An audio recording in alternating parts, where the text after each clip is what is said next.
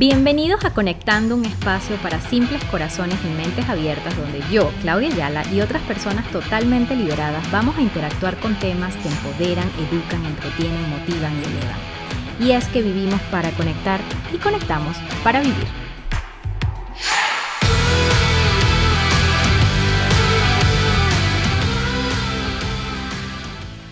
Hola, hola, bienvenidos a otro lunes de Conectando. Tenía eh, varias semanas, creo que dos semanas sin compartir con ustedes temas que conectan, pero sé que me van a escuchar, sé que están aquí y sé que a cualquier hora van a encontrarme.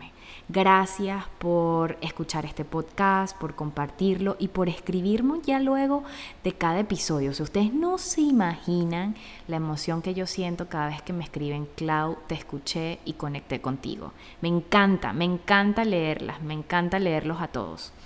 Hoy no hay invitados especiales. Bueno, yo soy mi propia invitada especial y es que les había prometido desde hace rato una cotorra, un conversatorio largo y contarles todo lo nuevo, el regreso, los cambios y las adaptaciones.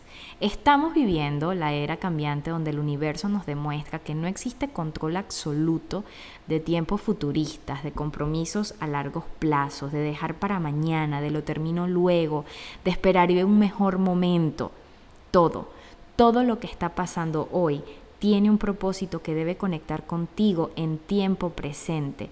Y si hay un sentimiento, unas ganas, un plan, un deseo, el mejor momento es ahora, es ya.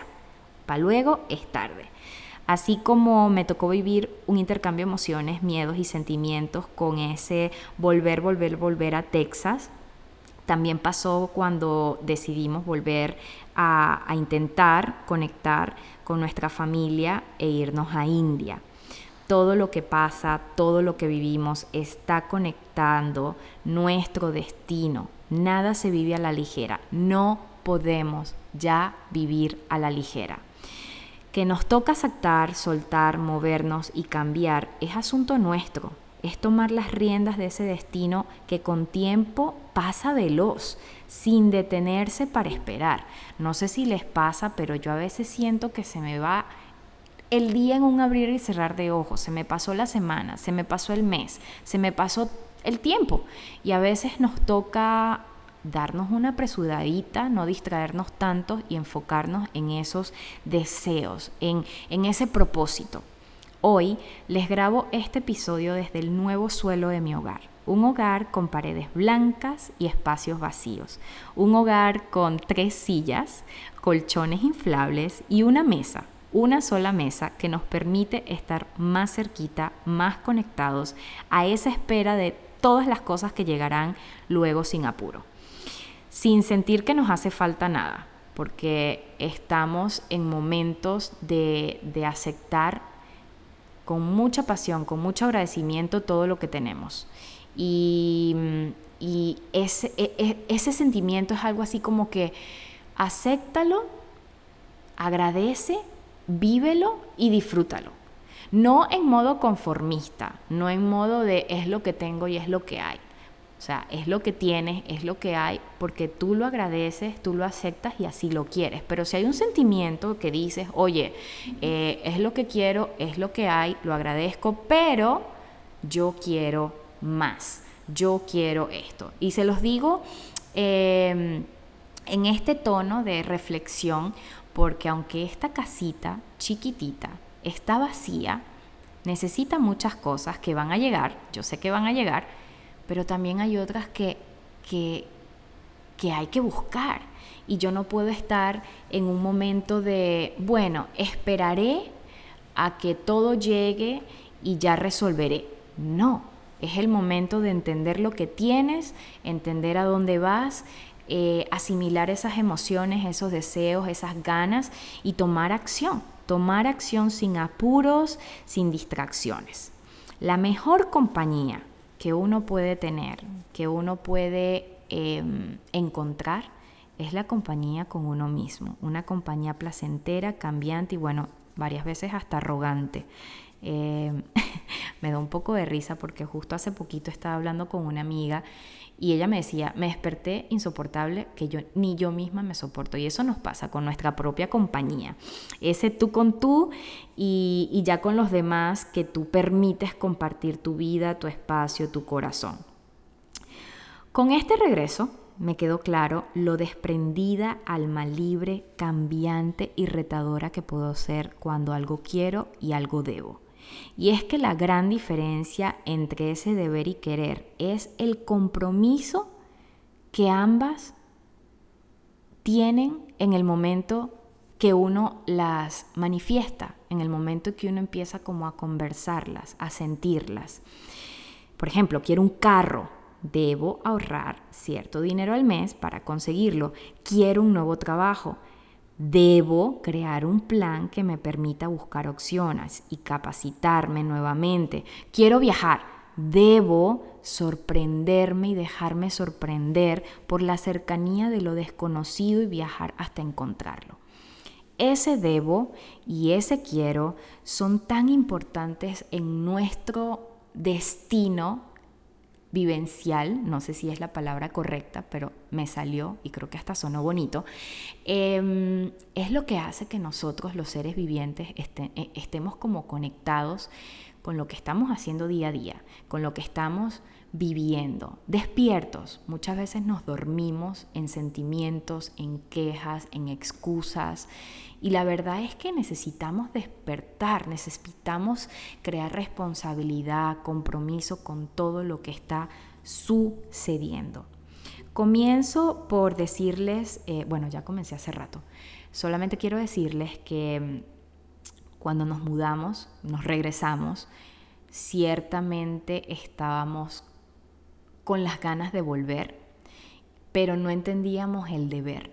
Y eso pasa muchas veces cuando estás en esa búsqueda de, una decisión, una respuesta, un cambio, una aceptación, que muchas veces ese quiero y ese debo no están conectados. Y no están conectados a veces porque estamos ciegos, estamos trancados, no queremos ver más allá. Y pues esto nos pasó con el regreso de, de a Houston estábamos primero en eso de vamos a esperar, vamos a, ver cómo suceden y, se van moviendo las cosas, deberíamos, no deberíamos, apenas acabamos de llegar, teníamos 14 meses en India, nuestro plan inicial era quedarnos tres años y luego renovar y quedarnos un poquito tiempo de más, pueden creer, yo allá más de tres años, wow. Creo que volvería siendo la gurú mística. O sea, una gurú, namaste. Eh, bueno, pero fue, el momento fue perfecto. El momento fue perfecto, me lo disfruté y encontramos esa conexión y ese compromiso entre el quiero y el debo. Yo creo que es tan importante conectarlos siempre en lo que vivimos para entender todo lo que está pasando. Cuando logramos entender ese quiero volver a debería volver, pues todo fue más fácil. Obvio, mucho más rápido porque tomamos una decisión, ya la venía, ya, ya la teníamos pensada, pero no era como que, ay, vamos a esperar, será, no será. A la final se tomó la decisión, nos mudamos, llegamos y, pues ya comenzó el, el turiquitacatí, el movimiento, el, el aterrizaje de, wow, no es para quedarse dormido. O sea, cuando uno toma un una decisión, cuando uno se compromete a un cambio, cuando uno eh, entiende el proceso, que es totalmente personal, uno ya luego se da cuenta de que no hay para atrás. O sea, ya te comprometiste, ya, ya continúa. Llegar a Houston fue maravilloso, encontrar a los míos, que no todos los he visto, y lo dejo por acá. Eh, por si me escuchan, no a mucha gente he podido ver, he visto a los que más han estado cerca, mi hermano, mi cuñada, personas que, wow, de verdad que mm, las valoro con el alma, valoro a, todas esas amigas, hasta mis clientes, que tengo una clienta que seguro me va a escuchar y de verdad quiero agradecerle porque esta mujer ni siquiera se ha sentado, o sea, sí nos conocemos, estamos, tenemos ya tres meses trabajando juntas y me, me dijo, vente a mi casa, te quedas en mi casa, lo que necesites cuenta conmigo. Y personitas así son esas personitas que tú dices, qué bonita es la vida, qué bonita esas personas sinceras que cuando sienten algo te lo dicen y te lo dicen de corazón y te ofrecen hasta su hogar para que tú llegues allá. No tuve que llegar a ninguna casa. Em, la parte más cómica de todo este cambio y todo esto fue que eh, me tocó conseguir una casa por FaceTime. Agradezco también, si me está escuchando Berta, esta señora es una realtor de Houston que me ayudó muchísimo con la venta de mi casa amarilla, que vendimos mi casa amarilla muchísimo antes de saber que, que venía el COVID. Y yo creo que la vendimos en un buen momento porque ahora que estoy aquí de regreso, no me hubiese gustado regresar a esa casa amarilla. Y no porque hay malos recuerdos. No, mi casa amarilla fue una casa de muchas memorias, una casa hermosa, una casa gigantesca, una casa con espacio, pero era una casa para esa Claudia de antes, esa Claudia que no es la Claudia de ahorita. Déjenme decirles que India me dio con un coco por la cabeza, o sea, me tronó, me quebró, me despertó, me sacudió y, soy totalmente otra persona. Em, yo creo que esa casa amarilla me enseñó muchísimo en ese tiempo y ahora que la veo, o sea, mucha luz para esas personas que están viviendo ahí porque yo sé que la van a disfrutar al máximo, pero no quisiera volver a esa casa. Muy grande, siento que es una casa muy grande, eh, no es una casa para esta nueva familia, porque esa familia que se fue a India es una familia totalmente diferente, es una familia ahora más conectada, es una familia, no diría dependiente, pero una familia que demuestra mucho amor, conexión, calorcito, y pues la verdad es que estoy tan complacida de haberme llevado a mis hijos, tres varones en una edad donde están, donde están entendiendo lo que es la vida, donde están entendiendo lo que es crecer, donde están apreciando lo simple. Y India fue para ellos también un momento de, de crecimiento, yo diría un momento para conectar todos juntos. Regresamos, estamos aquí y de verdad que estamos comprometidos con ese propósito que queremos. Nos dejamos de tanta vaina y tanta huevonada, y me disculpan las palabras, pero esta soy yo, de estar complaciendo a gente afuera sin antes complacernos a nosotros mismos. Nos olvidamos de demostrar algo que de verdad no funciona, no conecta, no es lo que, lo que queremos demostrar. O sea, nos olvidamos de tantas cosas, porque la India es un país tan caótico que te enseña... Em, y déjenme decirles que no tiene que ser la India. Si ustedes se van a vivir a México, Colombia, Venezuela, eh, París, cada, cada lugar, cada espacio, cada momento te va a enseñar algo. Y la verdad es que tienen que estar demasiado despiertos para entender esas lecciones. Yo regresé a Houston con la oportunidad de haberme ido a otro lugar, lo voy a dejar por aquí, porque teníamos esa oportunidad de irnos a una isla, a vivir un año sabático, y la verdad elegimos volver a Houston. Yo elegí volver a Houston y voy a responder a una de esas preguntas que me hicieron justo cuando me estaba mudando. Alguien, una de mis seguidoras me escribió, bueno, te regresas porque nunca te gustó India. Y la verdad es que no es que nunca me gustó India, nunca me separé de Houston no me separé de la ciudad que me dio muchísimo, una ciudad que, que creó un cordón umbilical conmigo, así como lo tenía con Venezuela, una ciudad donde yo siento mi hogar, una ciudad donde, donde estoy aquí, donde están mis negocios, donde, donde conozco mi gente, donde puedo conectar, es mi espacio seguro.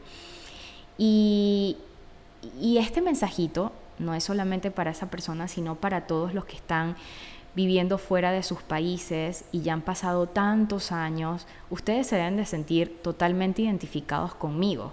O sea, si ya llevan más de 2, 3, 4, 5, 10, 20 años fuera de sus países, obvio, tu país va a ser tu país de nacimiento y vas a tener esas memorias hermosísimas de allá y, vas a querer en algún momento volver, pero ese país que te recogió, te, te dio la bienvenida, donde estás, tú lo sientes muy tuyo.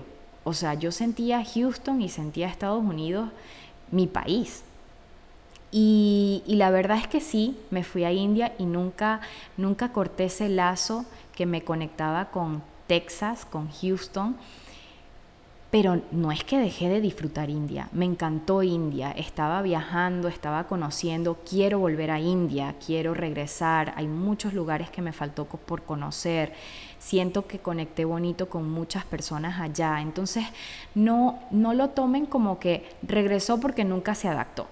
Yo, con tantos cambios y tantas mudanzas, me he demostrado a mí que soy una persona gitana. Soy de corazón gitana, de alma abierta, de, de, corazón simple, que la verdad es que no, no le tengo miedo a cambiar, no le tengo miedo a volver, no le tengo miedo a caerme y levantarme. Al único miedo que le puedo tener ahora es dejar de hacer algo que quiero. Dejar de hacer eso que me, palpita bonito en el corazón, dejar de ver a alguien que quiero ver, dejar de, compartir eh, momentos con mi familia, con mi gente y, y de verdad que esas son cosas que no se negocian. Si usted ahorita está en una ciudad, en un estado, en un país, lejos de donde nació, y usted no se siente bien, y ya han pasado tres años y usted está hablando pendejadas de ese, lugar y no se siente bien porque es que la gente, múdese, múdese, muévase. O sea, si van a venir a hablarme de una ciudad y de un país donde usted está y ya ha pasado más de cuatro años, ¿por qué no se ha ido? la culpa no es el país, la culpa no es el Estado, la culpa no es, no, la culpa es suya, que sigue estando ahí, viviendo una vida que no la hace feliz, porque todo todo esto que les estoy hablando son complementos a nuestra propia felicidad. Y justamente ayer lo estaba conversando con mi hermano y mi cuñada y, una amiga y hablábamos de que la felicidad no es el dinero, no es la persona, no es el lugar, no es el momento. La felicidad empieza con nosotros y todos los demás son complementos. Pero si usted tiene un trabajo ahorita que no está aportando a su felicidad, cambie de trabajo o cree un plan que la va a ayudar en algún momento cambiar ese trabajo. Si usted está en un lugar donde no es bien recibida, donde la miran mal, donde no le dan amor, donde es un país, un estado donde usted no se ha terminado de, de conectar, múdese. Ay, que es muy caro. Bueno, ahorre dinero, cree un plan para vivir con esa emoción de que pronto va a cambiar que no les dé miedo cambiar, que no les dé miedo mudarse, que no les dé miedo volver a empezar, que no les dé miedo, coño, volver. A veces decimos, es que no quiero volver porque, ¿qué dirán? ¿Qué dirán de qué? ¿Qué dirán de qué? ¿Como para qué? ¿Por qué? O sea, el qué dirán me vale, y no lo puedo decir porque ya sería una mala palabra. Pero ya a mí esa vaina no me importa. El qué dirán, nada. El qué dirán, nada. Sacúdete esos miedos, sacúdete esos síndromes de impostor, sacúdete eh, ese frío que te da porque, ay, piensas en alguien más que no eres tú. Cuando decidimos volver a Houston, lo que menos pensé fue en el que dirán. Lo que menos estuve pendiente en fue, em, ay, pero, ay, no, y regresar y...